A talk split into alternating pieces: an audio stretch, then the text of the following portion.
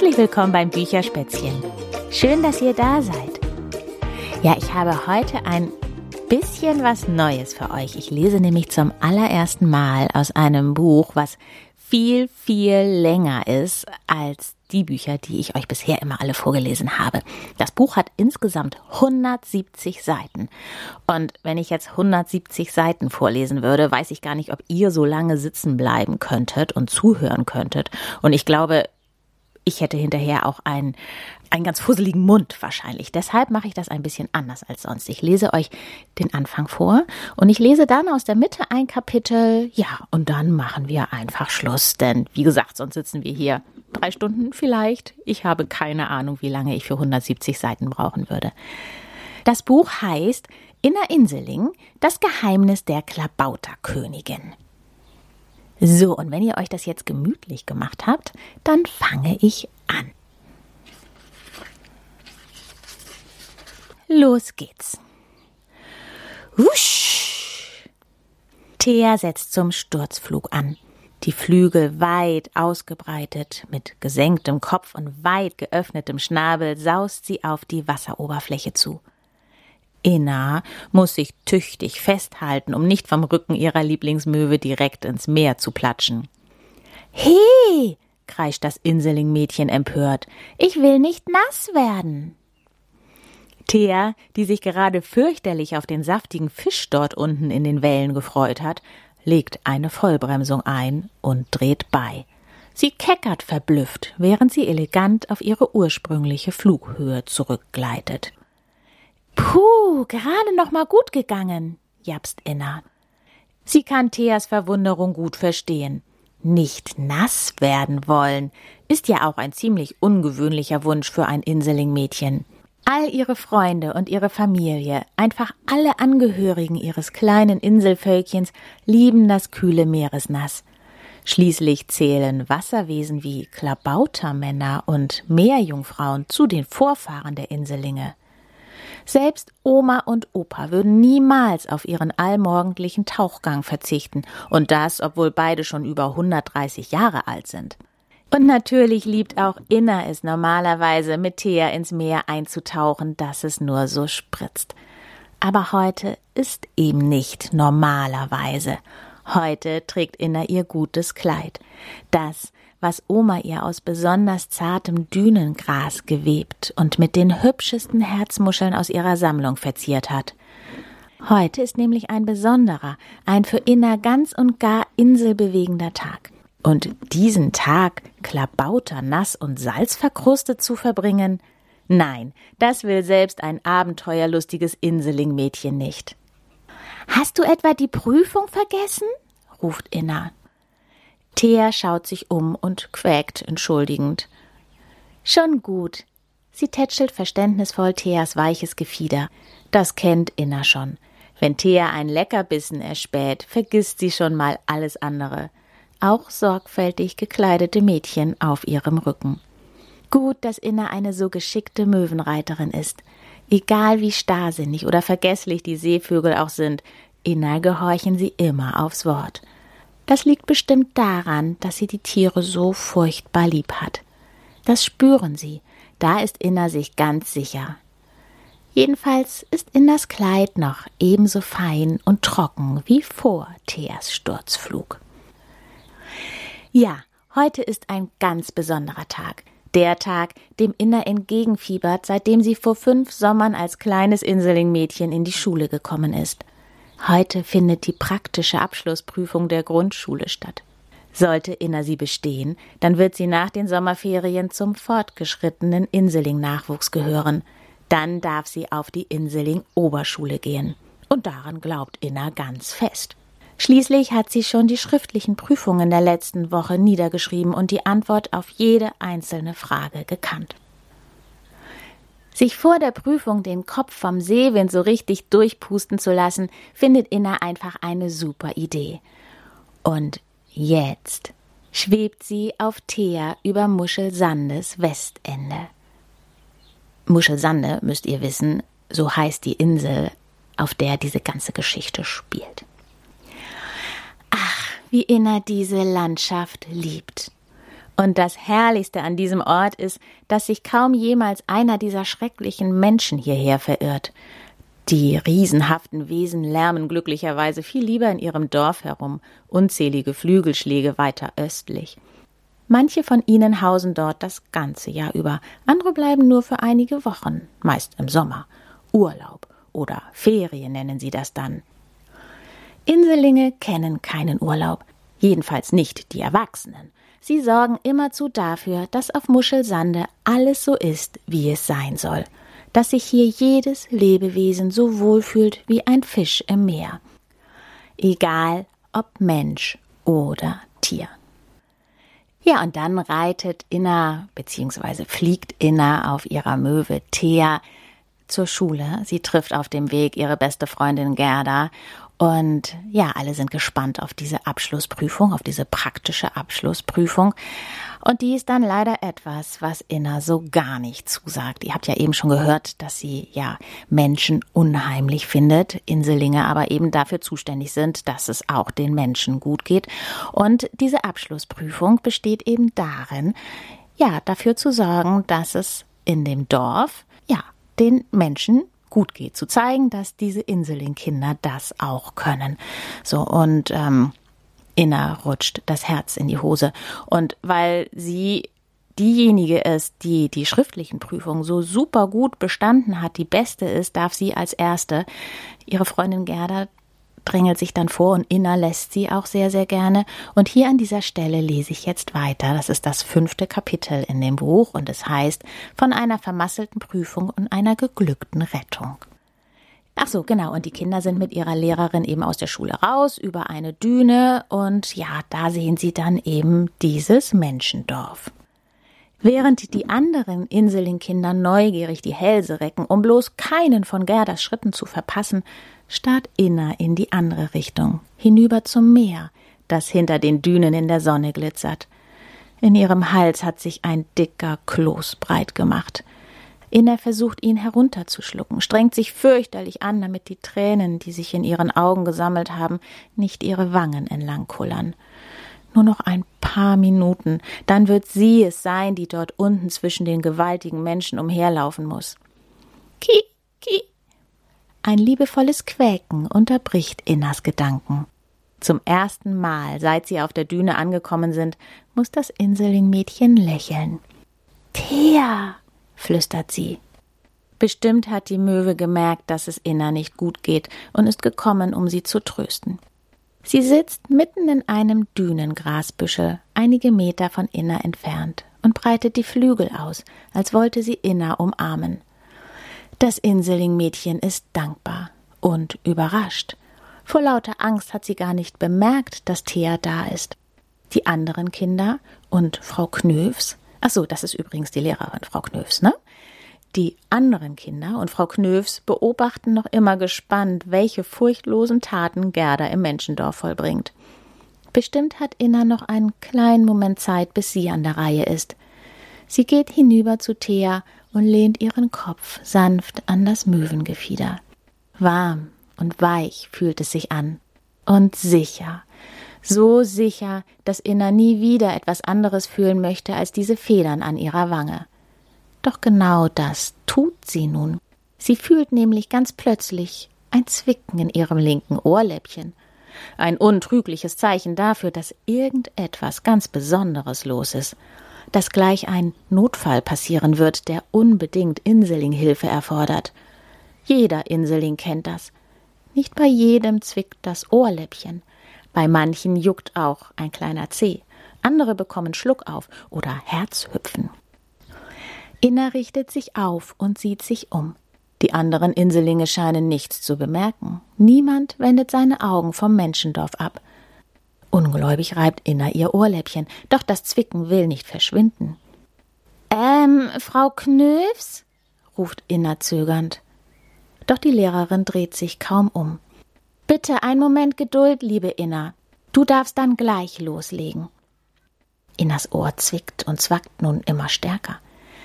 Thea, irgendetwas stimmt hier nicht, zischt Inna. Wir müssen nachsehen, was los ist. Zweifelnd legt Thea den Kopf schief. Ja, ich weiß, dass ich gleich meine praktische Prüfung ablegen muss. Inna ist schon dabei, auf Theas Rücken zu krabbeln. Lass uns nur ganz kurz nachsehen, nur eine winzige Minute. Als Thea abhebt, hat Inna trotzdem ein quälend schlechtes Gewissen. Hoffentlich bemerkt niemand, dass sie einfach wegfliegen. Doch gleichzeitig durchströmt sie eine riesige Welle der Erleichterung. Mit jedem Meter, den Thea in die Luft steigt, fühlt Inna sich besser. Endlich wird die Entfernung zwischen ihr und dem Menschendorf größer.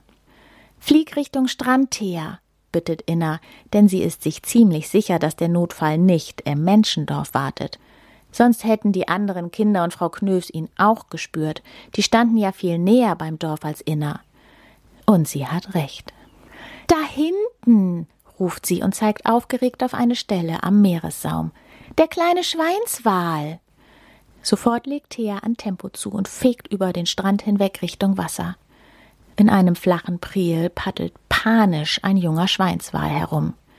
Er ist so aufgebracht, dass er sich immerzu nur um sich selbst dreht und den Weg zurück ins offene Meer nicht finden kann.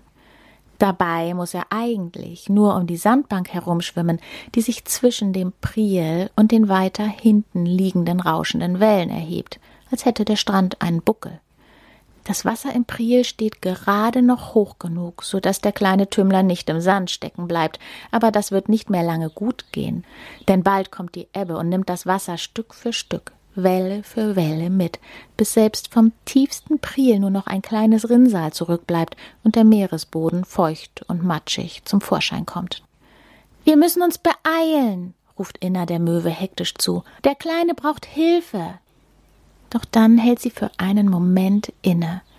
Muss sie nicht sofort zu den anderen zurückkehren und die Prüfung ablegen? Sie möchte doch nach den Ferien gemeinsam mit ihren Freunden zur Oberschule gehen. Aber der Wal muss unbedingt zurück ins offene Meer, solange noch genug Wasser da ist. Wenn er auf dem Trockenen liegen bleibt, dann, dann. Daran will Inna gar nicht denken. Sie weiß, was zu tun ist. Das Leben des Wals ist wichtiger als jede Prüfung. Das versteht auch Thea und fliegt, so schnell sie ihre Flügel tragen. Sie landen ganz in der Nähe des kleinen Schweinswals. Der Ärmste erschreckt sich tüchtig vor der Möwe und dem Mädchen auf ihrem Rücken. Ängstlich beginnt das Tier mit der Schwanzflosse auf und ab zu schlagen. He, säuselt Inna beruhigend, während sie sich mit besonders vorsichtigen Bewegungen von Thea hinabhangelt. Wie bist du denn hierher gekommen? Hast du dich verirrt? Das Waljunge stößt verzweifelte Laute aus. Du rufst nach deiner Mama, oder? Inna nähert sich behutsam dem Priel. Bestimmt ist sie ganz in der Nähe. Wir helfen dir, sie zu finden. Hab keine Angst. Das Waljunge ist fast noch ein Baby, höchstens ein paar Monate alt. Warum ist es bloß so nah ans Ufer geschwommen? Hat es sich vor einem der stinkenden Boote erschrocken, mit denen die Menschen so oft auf dem Meer herumbrausen? Oder war es einfach nur neugierig? Thea, flieg los und suche seine Mama. Und wenn du sie gefunden hast, lass sie nicht aus den Augen. Aber bringe sie bloß nicht hierher. Dafür ist sie mit Sicherheit zu groß und würde sofort stranden, ordnet Inna an. Dabei versucht sie so selbstbewusst und ruhig wie möglich zu klingen, damit der kleine Schweinswal ihr bloß nicht anmerkt, wie nervös sie ist. Inna muss den kleinen Kerl leiten, ihm den Weg zeigen. Allein wird er das sicherlich nicht schaffen, verängstigt wie er ist. Aber wie soll sie ihn bloß dazu bringen, sich ein wenig zu beruhigen und ihr nachzuschwimmen? Mitleidig sieht sie das Tierchen an. Bestimmt hat es große Sehnsucht nach seiner Mama und mindestens genauso großen Hunger. Ha! Hunger! ruft Inna triumphierend. Natürlich nur ganz leise, um den Wal nicht noch mehr zu ängstigen. Das ist die Idee. Inna weiß, dass nur einige Inselingschritte entfernt der Lieblingspriel der Grundeln liegt. Dort schwimmen jetzt bei ablaufendem Wasser immer Hunderte der kleinen Fischchen herum. Warte, mein Süßer, säuselt sie sanft in Richtung Babywal. Ich bin gleich zurück. Dann flitzt sie los, so schnell, dass ihr Sandbröckchen um die Ohren wirbeln. Während sie rennt, holt sie schon mal den Kescher aus ihrem Beutel. Am Priel angekommen, hält Inna ihn sofort ins salzige, flache Wasser und fängt im Handumdrehen eine zappelnde Grundel. Mit einem ordentlichen Ruck zieht Inna den Kescher wieder heraus. Dabei ächzt sie wie die Knochen ihres Opas vor einem großen Sturm. Denn wenn man selbst nicht viel größer ist als ein Grashalm, ist auch das winzigste Fischchen ganz schön schwer. Liebe Grundel, es tut mir fürchterlich leid, dich zu stören, erklärt Inna entschuldigend, während sie sie näher zu sich zieht. Aber ich brauche dich jetzt ganz dringend. Ich verspreche dir, dir wird nichts passieren, und ich lasse dich später ganz bestimmt wieder frei. Sie schnappt sich den kleinen Fisch und rennt zurück zum Babywal, der noch genauso verzweifelt zappelt wie vor ein paar Minuten. Anders als vorhin steht nun allerdings schon weniger Wasser im Priel. Die Zeit wird knapp. Inna muss sich beeilen. Ohne zu zögern läuft Inna ins kühle Nass und taucht die erleichterte Grundel unter, immer darauf bedacht, keine Walflossen abzubekommen. Jetzt muss sie nur noch hoffen, dass der Kleine sich tatsächlich schon für Fische interessiert und nicht nur für die Milch seiner Mama. Inna schwimmt so nah an den Schweinswal heran, wie sie sich eben traut, und schwenkt die Grundel vor seiner Nase hin und her. Einen Moment lang hält sie gespannt die Luft an. Bitte, bitte, schau die Grundel an, flüstert sie. Und dann, das Inselingmädchen kann es selbst kaum fassen, hält der Kleine tatsächlich inne. Es klappt! Neugierig beäugt der Babyschweinswal das Fischchen in den Händen des Inselingmädchens und kommt ein Stück näher. Nun muss Inna nur noch schwimmen. Gut, dass Inselinge darin so talentiert sind. Die zappelnde Grundel unter den rechten Arm geklemmt, kraut sie mit dem linken durch den Priel, dass es nur so spritzt. Der Babywal paddelt ihr nach. Vor lauter Hunger auf die appetitliche Grundel hat er seine Angst ganz vergessen. Puh! Erleichterung erfüllt Inna und wärmt sie wie das behagliche Kaminfeuer in der Stube ihrer Eltern. Jetzt traut sie sich zum ersten Mal eine Sekunde lang zum Himmel hinaufzuschauen. Und tatsächlich sieht sie dort Thea, die gar nicht weit entfernt mit weit ausgebreiteten Flügeln genau über der Walmama in der Luft zu stehen scheint. Inna kann die Walmama zwar noch nicht sehen, aber sie ist sich ganz sicher, dass sie dort wartet. Denn sonst sähe Thea nicht so zufrieden aus. Inna schwimmt und schwimmt. Sie spürt das Waljunge hinter sich. Das Wasser wird tiefer. Es gerät langsam in Bewegung. Jetzt ist das offene Meer mit seinen Wellen nicht mehr weit. Da wirbelt ein starker Sog sie plötzlich herum, so dass Inna für einen Augenblick nicht mehr weiß, wo oben und wo unten ist. Aber das ist kein Problem für Inselinge. Innerhalb von Sekunden hat Inna sich das Salzwasser aus den Augen gewischt und die richtige Richtung wiedergefunden. Wo ist denn jetzt bloß der kleine Schweinswal hin?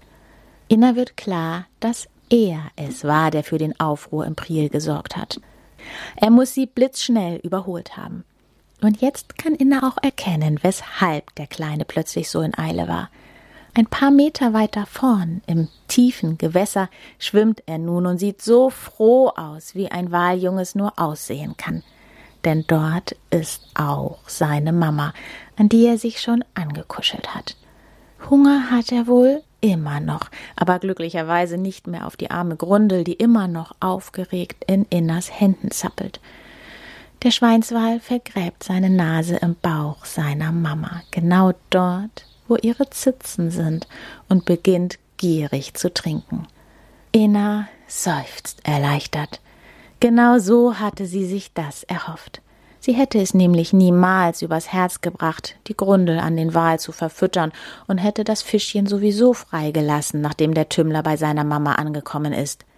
Jetzt, da er schmatzend die Milch seiner Mama trinkt und sich kein bisschen mehr für die Grundel interessiert, muss Inna ihn wenigstens nicht enttäuschen. Sie entlässt das Fischchen in die Freiheit.